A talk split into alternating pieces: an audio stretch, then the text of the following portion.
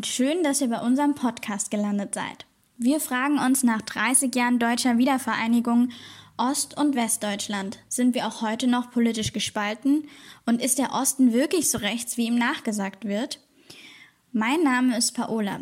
Ich studiere im Master Journalismus an der Hochschule Magdeburg-Stendal und habe gemeinsam mit meinen Kommilitonen einen Videobeitrag zur politischen Spaltung zwischen Ost und West gedreht. Denn für mein Masterstudium hat es mich vom Main an die Elbe verschlagen, um genauer zu sein von Mainz nach Magdeburg. In beiden Bundesländern wurde dieses Jahr der Landtag gewählt. Und während in Rheinland-Pfalz besonders CDU und SPD stark abgeschnitten haben, sticht in Sachsen-Anhalt die AfD als zweitstärkste Kraft mit 20 Prozent ins Auge. Und auch bei den jungen Wählerinnen und Wählern unter 30 hat sich jeder Fünfte für die AfD entschieden. Das ist uns aufgefallen und deswegen wollten wir einfach mal nachforschen, was sind die Gründe dafür, dass in Ost und West auch heute noch unterschiedlich gewählt wird. Dafür haben wir mit den Jugendorganisationen von CDU, AfD, Die Linke und die Grünen gesprochen und mit einem Politikwissenschaftler und einem jungen Facharbeiter. Weil wir für unseren Videobeitrag aber nur einzelne Ausschnitte der Interviews nutzen konnten, wollen wir die Interviews hier in voller Länge als Podcast bereitstellen. Und falls ihr euch fragt, warum nicht gegendert wurde, dafür gibt es jetzt keinen bewussten Grund. Wir wollen deswegen noch einmal festhalten, es sind immer alle Menschen jeden Geschlechts angesprochen. Und jetzt viel Spaß bei dem Interview. Zum Thema politische Spaltung wollen wir nicht nur politische Meinung hören, sondern auch einen wissenschaftlicheren und eher neutralen Standpunkt uns anhören. Deswegen bin ich heute hier an der Otto von Gericke Universität in Magdeburg mit Markus Kasseckert. Herzlich willkommen. Ja, vielen Dank für die Einladung. Ja, äh, wir wollen nochmal Ihren wissenschaftlichen Blick haben und auch so ein bisschen mehr Einordnung bekommen. Auch wenn viel Recherche unter uns liegt, kann man ja immer noch Spezialisten auf dem Gebiet äh, gut gebrauchen. So. Kennen Sie sich mit der Thematik dann so ein bisschen aus? Ich würde sagen ja, also auf zwei Ebenen. Einerseits bin ich interessierter Laie, weil ich selbst in Ostdeutschland aufgewachsen bin, ostdeutsche Eltern habe und deswegen war die Ost-West-Problematik immer Thema auch in der Familie. Und als Doktorand hier an der OVGU ähm, am Lehrstuhl Politikwissenschaft mit dem Schwerpunkt nachhaltige Entwicklung ähm, liegt mein Schwerpunkt vor allen Dingen auf politischer Theorie und Ideengeschichte, Geschichte des politischen Denkens und auch natürlich der Geschichte der Bundesrepublik Deutschland, politisch gesehen. Und da spielt die Thematik natürlich immer eine große Rolle und schwingt eigentlich immer mit. Genau, Sie haben es jetzt schon angesprochen, auch so die Wiedervereinigung von Deutschland. Ähm, da fangen wir am besten direkt mal mit dem Thema schon an. Und zwar wollten wir gerne wissen, diese politische Unterschiede, die man jetzt beobachten kann, auch im Wahlkampf so. Gibt es da auch noch geschichtliche Einflüsse oder Ursachen, warum das heute noch so ist? Ja, unbedingt. Also ich glaube, die Geschichte ist da ein wichtiger Erklärungsfaktor. Und zwar will ich das erstmal an zwei Phänomenen festmachen, die vor der Wiedervereinigung schon stattgefunden haben. Äh, das ist einmal der Volksaufstand der DDR am 17. Juni 1953. Äh, das war eine erste innergesellschaftliche Entfremdungserfahrung, weil dieser Volksaufstand hm, von der sozialistischen und vom sowjetischen Regime im Keim eigentlich erstickt wurde und gewaltsam niedergeschlagen wurde. Und so hatten wir dann also dort die Spaltung zwischen Herrschern und Beherrschten innerhalb der DDR-Gesellschaft. Und die zweite Entfremdungserfahrung war dann eher so eine gesamtgesellschaftliche, das war die Kulturrevolution der 68er-Bewegung in der BRD, ähm, wo es ja um die Umwertung aller Werte ging ne, und das Aufbrechen vermachteter Strukturen und dann eben daran anschließend Emanzipationsbewegung, Friedensbewegung, Umweltbewegung und so weiter. Und das war etwas, äh, was in der DDR nicht stattfand, weil es dort keine kritische Öffentlichkeit gab. Und da haben sich also beide Landesteile extrem auseinandergewickelt, äh, entwickelt. Und das wurde dann mit Macht versucht, mit der Wiedervereinigung wieder glatt zu bügeln und irgendwie zusammenzupressen, diese Auseinanderentwicklung. Und dass das nicht reibungslos funktioniert, äh, das ist, glaube ich, offensichtlich. Ja, wir sind ja jetzt schon 30 Jahre weiter, aber war es vielleicht einfach auch zu schnell gedacht und zu vorschnell, dass man sagt, die Mauer ist weg, jetzt sind wir ein geeintes Land. So schnell mhm. funktioniert es wahrscheinlich in den Köpfen der Menschen nicht. Ja, ohne Frage. Also es waren mehrere Fehler, die eigentlich gemacht wurden, neben allen Vorteilen, die die Wiedervereinigung auch gebracht hat. Also die Mehrheit der Menschen erkennen auch diese Vorteile der Wiedervereinigung durchaus an, auch in Ostdeutschland. Aber es gibt eben durchaus Fehler, die gemacht wurden und das sind im Grunde drei große Fehler. Das ist einmal diese rigorose oder dieser rigorose radikale Wandel der DDR-Wirtschaft, äh, die angeschlossen werden sollte an den rheinischen Kapitalismus. Und da ist sicherlich die Treuhand als das mhm. zentrale Symbol, äh, was das widerspiegelt und was irgendwie immer noch als Mahnmal dieser, dieser Umwälzung zu deuten ist. Wobei interessant ist, dass die Treuhand zunächst von den runden Tischen auf Vorschlag der runden Tische gegründet wurde, um das Volksvermögen der DDR zu, zu sichern, sicherzustellen. Aber die Treuhand und die Führungsetage wurde eben von westdeutschen Managern und westdeutschen Experten besetzt.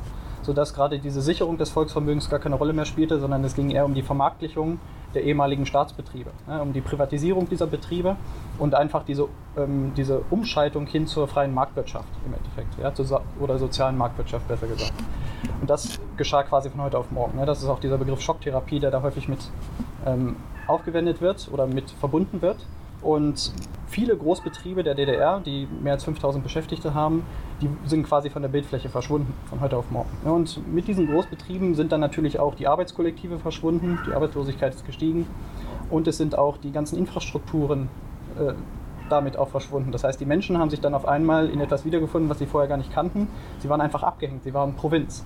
Und das führte dann auch zu Wanderungsbewegungen, vor allen Dingen junge und gut ausgebildete Leute sind in den Westen gegangen. Und das äh, zeichnet, oder zieht sich ja bis heute in der Demografie auch in Ostdeutschland durch. Ja, das war ein, ein Fehler, der gemacht wurde. Der zweite ist, dass die SED-Bürokratie an die rechtsstaatlichen Verwaltungsinstitutionen angeschlossen wurde. Das wurde aber ebenfalls stark durch westdeutsche Eliten gesteuert, indem eben die Organisationsgewalt von westdeutschen Eliten übernommen wurde. Politik, Verwaltung, Wirtschaft aber auch TV-Sender, Rundfunkanstalten, Zeitungen wurden mit westdeutschen Chefredakteuren besetzt. Das heißt, man hat also den Menschen in der DDR die Chance genommen, sich selbst quasi äh, die neuen Werte beizubringen und auch eigene Fehler in dieser Transformation zu machen, sodass also alle Fehler, die passiert sind, dem Westen einfach vorgeworfen werden. Ne? Weil diese Wiedervereinigung dann als westdeutsche Idee bzw. irgendwie als, als westdeutsche Übermachtung wahrgenommen wurde. Und der dritte Fehler ist dann die Wiedervereinigung selbst im Endeffekt. Und zwar wurde sie zwar angestoßen von der friedlichen Revolution, also der Bevölkerung der DDR, aber der, der eigentliche politische Prozess dann war dann wiederum ein Elitenprojekt. Ne? Vor allen Dingen die ausgehandelten Verträge der Kohlregierung waren ja dann das, was sozusagen die Wiedervereinigung hergestellt hat. Man hat auch versäumt, den Artikel 146 Grundgesetz äh, wirksam werden zu lassen, sodass sich also dann vielleicht eine neue Gesellschaft, auch eine neue gemeinsame Verfassung gegeben hätte. Das ist insofern unproblematisch, als dass das Grundgesetz ja schon eine gute Verfassung war. Aber man hätte ja auch zumindest dieses Grundgesetz durch ein Plebiszit beispielsweise bestätigen lassen können von der Bevölkerung, sodass man jetzt wahrnimmt, okay, das ist jetzt hier irgendwie unsere gemeinsame Verfassung, das haben wir uns gemeinsam gegeben, aber nein, es wird dann eben so wahrgenommen, als hätte das der Westen äh, dem Osten quasi übergestimmt. Genau, also zusammenfassend könnte man eigentlich sagen, die Bürger in der DDR haben eine wahnsinnige gesellschaftliche Leistung erbracht, indem sie äh, wirklich eine, mit einer friedlichen Revolution ähm, die Ära der DDR zu Ende gebracht haben. Aber im Endeffekt das Resultat, was daraus kam, ist, ihnen wurde sowohl wirtschaftlich als auch strukturell und auch in ihrer Verfassung praktisch das Modell der DDR übergestülpt. Und äh, viel Dank und Lorbeeren gab es dann auch nicht, sondern im Gegenteil vielleicht sogar mhm. Arbeitslosigkeit. Genau, genau. Und das äh, drückt sich ja auch aus in dem Gefühl dieser relativen Deprivation, was sich bis heute durchzieht. Also das heißt, die Menschen in Ostdeutschland fühlen sich stark wie Bürger zweiter Klasse, fühlen sich ähm, ungerecht behandelt, nicht den gerechten Anteil bekommend und vor allen Dingen fühlen sie sich abgewertet in ihrer Lebensleistung. Ne? Weil irgendwie ähm, schon damals durchaus starke SED-Kritik geübt wurde und geübt werden sollte auch. Aber Kritik an den Problemen, die mit der Wiedervereinigung einhergegangen sind, das wurde irgendwie nicht lange nicht öffentlich thematisiert und kritisch thematisiert und das ist sicherlich ein großes Problem. Ja ist es dann auch, also CIS hat ja anscheinend schon nach der Wiedervereinigung angefangen, aber wenn wir uns irgendwie Macht- und Entscheidungspositionen auch noch heute angucken, mhm. im 21. Jahrhundert, 30 Jahre nach der Wiedervereinigung, sehen wir auch, dass da viele hohe Posten von Westdeutschen mhm. besetzt wird. Ist das vielleicht auch kontraproduktiv, um sich irgendwie anzunähern oder auch mhm. Mitverantwortung zu bekommen? Ja, also ich würde das äh, in zwei Dimensionen so ein bisschen trennen. Na, einerseits ist es aus demokratischen oder repräsentativen Gesichtspunkten durchaus kritisch zu bewerten. Man könnte sagen, hier spielt ja die symbolische Repräsentation eine große Rolle, indem sich also ähm, ostdeutsche Eliten auch in den entsprechenden Positionen wiederfinden, dass die Menschen sich vielleicht affektiv, emotional stärker an diese Menschen auch binden könnten und dann vielleicht auch das eher anerkennen, was dann entschieden wird. Ja, das wäre eine Möglichkeit. Aber Daraus folgt ja nicht notwendigerweise, dass das tatsächlich auch sich substanziell in Inhalten widerspiegelt, dass die Interessen also auch wirklich vertreten werden. Das muss ja nicht zwangsläufig so sein, die Wahrscheinlichkeit ist nur höher. Die zweite Dimension, die ich davon unterscheiden würde, ist aber die Frage, ob das die Ostdeutschen eigentlich wirklich als so wichtig erachten, wie das häufig rüberkommt. Denn wenn wir uns beispielsweise die Nominierung von Hans-Georg Maaßen in seinem neuen Thüringer Wahlkreis anschauen, dann hat er dort gegen einen ostdeutschen äh, Kontrahenten gewonnen, quasi den Wahlkreis, beziehungsweise nicht den Wahlkreis gewonnen, aber das Mandat, also die Kandidatur gewonnen. Er tritt dann als Direktkandidat bei der Bundestagswahl an. Und äh, insofern stellt sich schon die Frage, geht es da wirklich um die personelle Frage oder die biografische Frage oder sind es nicht doch eher die substanziellen Inhalte, um die es gehen sollte? Und das wäre zumindest wünschenswert. Ja, ja also wäre es zu kurz gedacht, gedacht, wenn man jetzt einfach sagt, ja, die Ostdeutschen fühlen sich halt benachteiligt und bevormundet und deswegen wählen sie auch eher aus Protest, weil sie ja, einfach dagegen sind. Genau, zumindest was das Thema angeht, äh, einfach ostdeutsche Eliten überall einzusetzen und dann wird mhm. das schon gut. Das wäre zu kurz gedacht, würde ich sagen. Ja. Okay. Ähm, was wir auch noch ganz spannend fanden, ist, dass wir uns auch sozusagen das politische Denken auch von der Nachwendegeneration angeguckt haben, weil wir auch zu dieser Generation gehören und für uns aus Westdeutschland die Thematik eigentlich keine Rolle gespielt haben. Mhm. Wenn wir uns jetzt aber angucken, sozusagen die Nachwendegeneration im Osten, auch da spielt die ostdeutsche Identität immer noch stärker eine Rolle. Und auch eben dieses Gefühl, Mensch zweiter Klasse zu sein. Dabei haben diese Menschen ja die DDR gar nicht miterlebt. Sie mhm. haben ja gar keinen Vergleich. Früher war alles besser. So, wie kommt auch das noch mhm. heute zustande? Ja, das ist äh, wirklich eine spannende Frage. Also dieses Gefühl der relativen Deprivation, dieses Gefühl der Abwertung, das entsteht nicht nur, weil man das selbst biografisch erfahren hat, sondern es reicht auch schon, wenn man das in seinem Umfeld irgendwie wahrnimmt, durch Verwandte, durch Bekannte, wenn man die Geschichten einfach hört, was passiert ist, dann äh, entsteht dieses Gefühl automatisch auch durch eine emotionale Bindung oder so etwas. Ne? Das wäre also eine mögliche Erklärung, warum sich das irgendwie noch fortschreibt.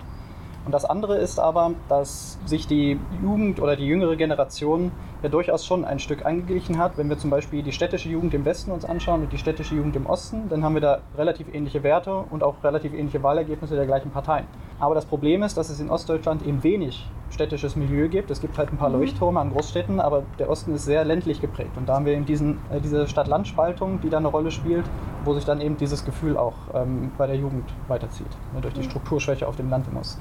Genau, ich schließe jetzt nochmal an, ein bisschen auf die Nachwendungsgeneration, aber auch so grob gesellschaftlich. Was natürlich sofort ins Auge sticht, ist, dass besonders ähm, die Partei AfD im Osten und Westen ganz unterschiedliche Zustimmung bekommt. Also natürlich muss man auch die Größe der Bundesländer immer beachten, aber die AfD bekommt im Osten fast doppelt so viele Stimmen, wie sie im Westen bekommt. Und auch unter den Jungen erreicht sie 20 Prozent der Wähler bei der letzten Landtagswahl von Sachsen-Anhalt. Wie kommt es dazu, dass Leute rechtspopulistisch wählen? Mhm.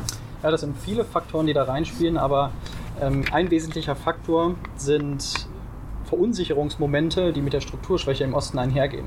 Und das sind Verunsicherungsmomente, mit denen eigentlich jede moderne Gesellschaft gerade konfrontiert ist. Das ist einmal die Flexibilisierung von Erwerbsverhältnissen. Das heißt also, wir haben nicht mehr die ungebrochene Arbeitsbiografie, äh, sondern ja, das lebenslange Lernen und eben diese Flexibilität, die mitgebracht werden muss. Dann haben wir die Restrukturierung von Geschlechterverhältnissen, wo natürlich irgendwie auch Traditionen aufbrechen äh, und der Boden unter den Füßen verloren geht bei manchen, äh, die das so empfinden. Und äh, wir haben die Verflüssigung von Gesellschaften allgemein durch Globalisierung und Migrationsströme und so weiter. Und ähm, das ist der Punkt, an dem sich besonders jene Menschen irgendwie angegriffen oder weniger anerkannt fühlen, die sich vorher oder früher als privilegierte Mehrheit wahrgenommen haben. Also vor allen Dingen zum Beispiel weiße männliche Arbeiter. Ne, wo jetzt auf einmal eben alle Traditionsströme aufbrechen und äh, sich neu orientiert werden muss. Und da bilden vor allen Dingen rechtspopulistische Akteure einen großen Resonanzraum für dieses Problem, weil sie Kompensationsangebote liefern. Ne? Sie plädieren für eine neue Männlichkeit, sie plädieren für Regionalität und Heimat, also all das, was irgendwie gerade so eine Verunsicherung herstellt.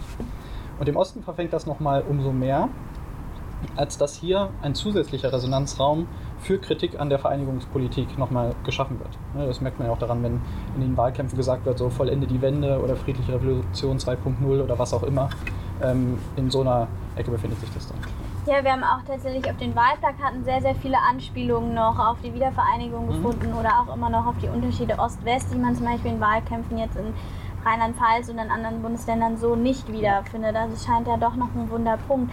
Könnte man sich da vielleicht auch erklären, dass ähm, viele der Wähler der Linken gehen ja tatsächlich, wandern ab zur AfD. Auf den ersten Blick ja unverständlich, wenn man sagt, das sind ja gerade die beiden äh, Extreme. Aber liegt es dann vielleicht daran, dass sozusagen diese ehemalige Ostpartei Die Linke ähm, sozusagen nach 30 Jahren wenig auch Regierungsbeteiligung hatte und deswegen die Leute dann sagen, ich bin eigentlich im Kern dagegen, deswegen es, mhm. schließe ich mich der lauteren Mehrheit an. Mhm. Ja, also in, gerade in Ostdeutschland war die Linke ja lange Zeit auch Volkspartei, ne, weil es ja auch ähm, dann die SED-Tradition ein Stück weit weitergetragen hat. Und das waren die Werte, die sich schon noch auch wiedergefunden haben in der Bevölkerung. Aber das hat sich eben ein Stück weit gewandelt, weil die Linke natürlich auch entsprechenden Werteumwandlungen unterworfen war, sich neu orientiert hat hinsichtlich ihrer Wählerschaft und die Linke ja vor allen Dingen auch von städtischen Milieus immer mehr ähm, gewählt wird, weil sie sich auch stärker liberalen Werten zugewandt hat. Und wir haben halt das Problem sowieso in der Gesellschaft gerade, dass gerade liberale und rechte Milieus sich in ganz anderen Wahrheitssystemen und ganz anderen Filtersystemen wiederfinden und sich dort in diesen Echokammern, also ganz andere Erzählungen auch vermitteln. Dadurch kommt es dazu, dass allgemeine Deklassierungserfahrungen damit einhergehen und Deklassierungserfahrungen, die also die Linke irgendwie nicht mehr geschafft hat, mit aufzunehmen, sodass die Menschen sich also davon abgewandt haben, gerade weil die Linke ja in Ostdeutschland auch viel in Regierungsverantwortung auf Landesebene stand und die Menschen aber nicht das Gefühl hatten, dass sich dadurch irgendwas geändert hat an ihrem Problem dieser relativen Deprivation. Und da ist eben dieser neue Akteur aufgekommen, der genau diesen Resonanzraum schafft, neue Angebote, vermeintliche Angebote bietet und dort wird sich dann eben hingewandt. Anknüpfen an dieses Thema passt eigentlich auch ganz gut ähm, eine Aussage von Raj Morgen. Da haben wir uns angeguckt, so ein bisschen auch, weil im Osten oder in bestimmten Milieus es auch immer wieder Probleme gibt äh, mit Migration und Asyl und die AfD das ja auch als starkes Wahlkampfthema nutzt, im Westen wie im Osten. Ähm, aber da sozusagen ein Erklärungsansatz war, dass man sagt, für die Ostdeutschen nach dieser friedlichen Revolution war immer verknüpft, Solidarität der anderen muss man sich erkämpfen und anerkennen. Und das dann natürlich ein herber Rückschlag ist, wenn man sich 30 Jahre lang verausgabt hat und sich immer noch als Mensch zweiter Klasse fühlt und dann Menschen aus einem vollkommen anderen ähm, Land kommen und praktisch von den Westdeutschen mit offenen Armen aufgenommen wird, während man selbst sich noch nicht mehr integriert fühlt. Spielt das auch noch eine Rolle vielleicht? Ja, durchaus, aber da muss ich ein bisschen weiter ausholen. Also was die Wiedervereinigung auch gebracht hat, war einerseits die liberalen Freiheitsrechte, politisch gesehen, aber auch individuell gesehen, die aber eben auf Kosten dieser solidarischen Gemeinschaft in der DDR gegangen sind. Ne, durch diese Strukturschwäche, die dann entstanden ist, durch die Abwanderungsbewegung, durch die zunehmende Arbeitslosigkeit und so weiter und so fort. Das zum einen. Und dann, was auch mit der Strukturschwäche zusammenhängt, haben wir natürlich Entwicklungen im ersten Jahrzehnt der, des 21. Jahrhunderts, die besonders im Osten eingeschlagen sind. Also vor allen Dingen dann die Agenda 2010 mit den damit verbundenen Harzreformen und Thilo Sarrazins Buch Deutschland schafft sich ab, dann im Jahr 2010, was natürlich äh, dann dieses Gefühl gebracht hat, von wegen uns wird jetzt hier der Leistungsstaat weggenommen und jetzt kommen dann ganz viele andere Menschen, die diesen Leistungsstaat in Anspruch nehmen wollen und dann eben diesen, diesen Wettkampf sogar noch eher befeuern gerade den Wettkampf auch bei was gering qualifizierte Berufe angeht und so weiter. Also dieser Arbeitsmarktwettkampf, der da eine Rolle spielt. Und das vollzieht sich dann im, im zweiten Jahrzehnt des 21. Jahrhunderts mit äh, Pegida, mit ähm, Protesten vor Flüchtlingsheimen, brennenden Wohnheimen auch natürlich stärker im Osten noch und die Anschläge von Halle und Hanau, die dann sicherlich der Kombinationspunkt sind, aber Halle eben speziell als aus deutscher Ordnung wenn ich auch merke, dass in meinem politischen Umfeld und gesellschaftlichen Umfeld das Sagbare verschiebt und radikalere Aussagen äh, immer stärker geduldet werden, kann das dann auch mein Denken und in Folge auch mein Handeln radikalisieren? Das auf jeden Fall, ne? weil die Sprache ja auch ein Stück weit die Realitäten dann quasi schafft und mit der Realität dann auch die Handlungen irgendwie einhergehen. Ich glaube, was aber noch viel stärker eine Rolle spielt, ist eben genau dieses Gefühl, was auch eine spezielle Wendeerfahrung im Osten ist, äh, man hat Meinungsfreiheit zwar erlangt, aber die ja mehr oder weniger eben nicht selbst erlangt, weil die Wiedervereinigung oder das, was als Wendeprozess passiert ist, eben stark als westliche Idee dann tatsächlich wahrgenommen wurde, so wie es sich schlussendlich vollzogen hat. Und jetzt kommt wieder dieser Punkt, nochmal lassen wir das nicht mit uns machen. Wir lassen uns nicht nochmal, also wir lassen nicht nochmal unsere Interessen von irgendwem von außen überstülpen, sondern wir nehmen jetzt unsere eigenen Interessen in die Hand und lassen uns auch dabei den Mund nicht verbieten. Und dabei wenn ich das noch kurz anfügen darf, wird halt häufig Meinungsfreiheit mit Diskursfreiheit verwechselt. Ne? Also natürlich, die Meinungsfreiheit ist ja ein hohes Gut, aber man muss dann eben auch damit rechnen können, dass es Gegenmeinungen gibt äh, und man in den Diskurs tritt. Und das wird von vielen dann eben nicht anerkannt oder nicht wahrgenommen. Genau, was im Zuge der Recherche auch aufgefallen ist, je mehr man sich mit der Thematik beschäftigt und je mehr man auch selber betroffen ist, zum Beispiel durch einen Wohnungswechsel nach Osten, ähm, desto mehr Nähe und Verständnis fühlt man auch auf einmal und findet viele Dinge und auch ein Gefühl der Benachteiligung plötzlich viel nachvollziehbarer aus, als aus der Distanz. Ist das vielleicht auch ein Lösungsansatz, Annäherung durch einfach mehr Verständnis und Wissen?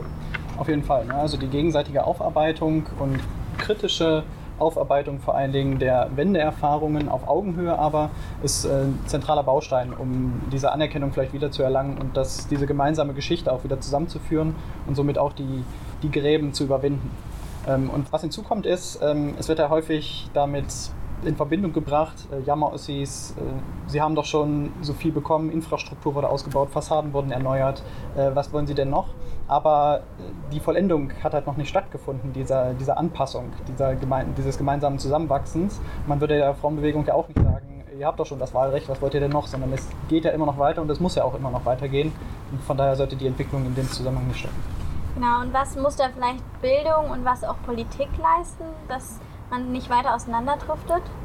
Vor allen Dingen diese zwei Ebenen sind gut angesprochen. Also in der Bildung sollte vor allen Dingen stärker auch wieder die politische Bildung in den Curricula der Schulen verankert werden. Es sollte also anerkannt werden, dass es nicht nur einmal 45 Minuten in der Woche äh, mal die ersten 20 Artikel des Grundgesetzes auswendig lernen und in der Klassenarbeit reproduzieren, sondern das sollte schon kritisches Denken und vor allen Dingen auch tagesaktuelles Denken mit beibringen. Ne? Weil die Schulen sind ja nun mal der Ort, wo theoretisch alle Schichten auch hinkommen und alle Schichten also die Chance haben, entsprechend die Bildung auch zu bekommen, die sie äh, verdient haben. Und da sollte politische Bildung also einen höheren Stellenwert haben. Und politisch gesehen ähm, sollte eben genau auch diese Anpassung oder diese kritische Reflexion auf Augenhöhe stattfinden und zwar nicht differenziert nach Ost-West, sondern beides zusammengedacht. Ja, und da gibt es ja durchaus auch erste Linien, die verfolgt werden, zum Beispiel mit dem neuen Zukunftszentrum für deutsche Einheit und europäische Transformation, was gegründet wird. Also das sind erste Bausteine, die gemacht werden, die aber sicherlich erst der erste Schritt sind auf einem weiten Weg, der noch zu gehen. Zum Abschluss machen wir jetzt nochmal ein Worst-Case- und Best-Case-Szenario. Worst-Case, was könnte passieren, wenn sich die Gesellschaft politisch und sozial weiter spaltet? Was wäre dann mit Ost und West? Äh, das wäre ein großes Problem für Ost und West, gerade vor dem Hintergrund, wenn sich die Risse und die Gräben weiter vertiefen, dann bröckelt natürlich auch noch stärker der gesellschaftliche Zusammenhalt. Und wir leben in Zeiten, in denen systemische Krisen auf uns einprasseln. In der Corona-Pandemie haben wir es jetzt gemerkt. Dem, Im anstehenden Klimawandel, der wahrscheinlich die zentrale Herausforderung des 21. Jahrhunderts sein wird, äh, wird es noch mal stärker werden, dass es ohne gesellschaftlichen Zusammenhalt sind die, diese Krisen einfach nicht zu bewältigen. Und wenn man das also nicht kittet, dann ähm, ja, führt das einfach zu großen Problemen. Alles klar. Ähm, das beste Szenario wäre ja, wir würden uns komplett annähern. Ist das realistisch? Realistisch ist es wahrscheinlich nicht, weil das äh, die, also nicht weil die Gräben zu tief sind, sondern weil die Erfahrungsräume einfach ganz andere sind. Ne? Und es muss ja auch gar nicht darum gehen, dass es irgendwie eine große Einheit gibt. Das ist ja in einer also in einer differenzierten Gesellschaft ja auch gar nicht gewünscht und in einer demokratischen Gesellschaft. Aber zumindest sollte es einen gemeinsamen, nicht kontroversen Sektor des Konsenses geben, auf dessen Boden man die Gesellschaft gründet und von dem aus dann natürlich Streits demokratieverträglich ausgetragen werden können. Ist diese Annäherung unerlässlich auch für das Weiterfunktionieren unserer Demokratie, wie sie jetzt ist? Ja, auf jeden Fall. Also gerade im deutschen Mehrebenensystem hätten wir große Probleme, wenn es Ost-West-Spaltungen weiterhin gäbe. Äh, dann würde es wahrscheinlich dazu führen, dass man gerade auf Bundesebene, Bundesrat und Bundestag dann meinetwegen ähm, ja, verkrustete Strukturen hätte, dass man also nicht mehr politische Gegner hätte, die sich auf Augenhöhe begegnen, sondern sich eher als gegenseitige Feinde wahrnimmt, die mundtot gemacht werden müssen, die vernichtet werden müssen, weil man irgendwie selbst nur die richtige oder die echte Wahrheit vertritt. Müssen wir aktiv für die Annäherung und Überwindung der sozialen Spaltung was tun oder können wir einfach sagen, gut, wir lassen noch ein, zwei Generationen verstreichen, dann wird sich das alles so relativieren und die Wiedervereinigung wird so lange hinter uns liegen, dass das überhaupt gar keine Rolle mehr spielt. Also ohne Frage wird sich ein Stück der Differenz sicherlich mit der Zeit überleben, aber die Frage, die wir uns dabei stellen müssen, ist, wie tief wollen wir die Gräben bis dahin eigentlich noch werden lassen, bis sich das vielleicht überlebt. Und ist es dann nicht vielleicht zu spät, kann dann gar keine Annäherung mehr stattfinden. Von daher ist, glaube ich, genau dieser, dieses aktive Aufeinander zugehen und dieses aktive gegenseitige Aufarbeiten von zentraler Bedeutung. Ja, das heißt, ich habe nach unserem Gespräch jetzt vieles gelernt, vieles war neu, vieles war aber auch gut nochmal zu hören. Aber abschließend kann man eigentlich sagen, auch wenn wir schon seit über 30 Jahren im geeinten Land leben, ist das Thema immer noch brandaktuell und es ist auch wichtig, darüber zu reden. Auf jeden Fall, da ist noch ein weiter Weg zu gehen, aber wir sind in der richtigen Richtung. Ja, super, dann vielen Dank. Gerne. Und das Interview ist hiermit dann beendet. Falls ihr jetzt neugierig geworden seid und wissen wollt, was unsere anderen Interviewpartner zu dem Thema gesagt haben, dann schaut doch einfach mal in die anderen Folgen rein. Gerne könnt ihr euch auch den vollen Videobeitrag von uns anschauen. Dazu benutzt ihr einfach unseren Link in den Show Notes. Und jetzt danke fürs Zuhören.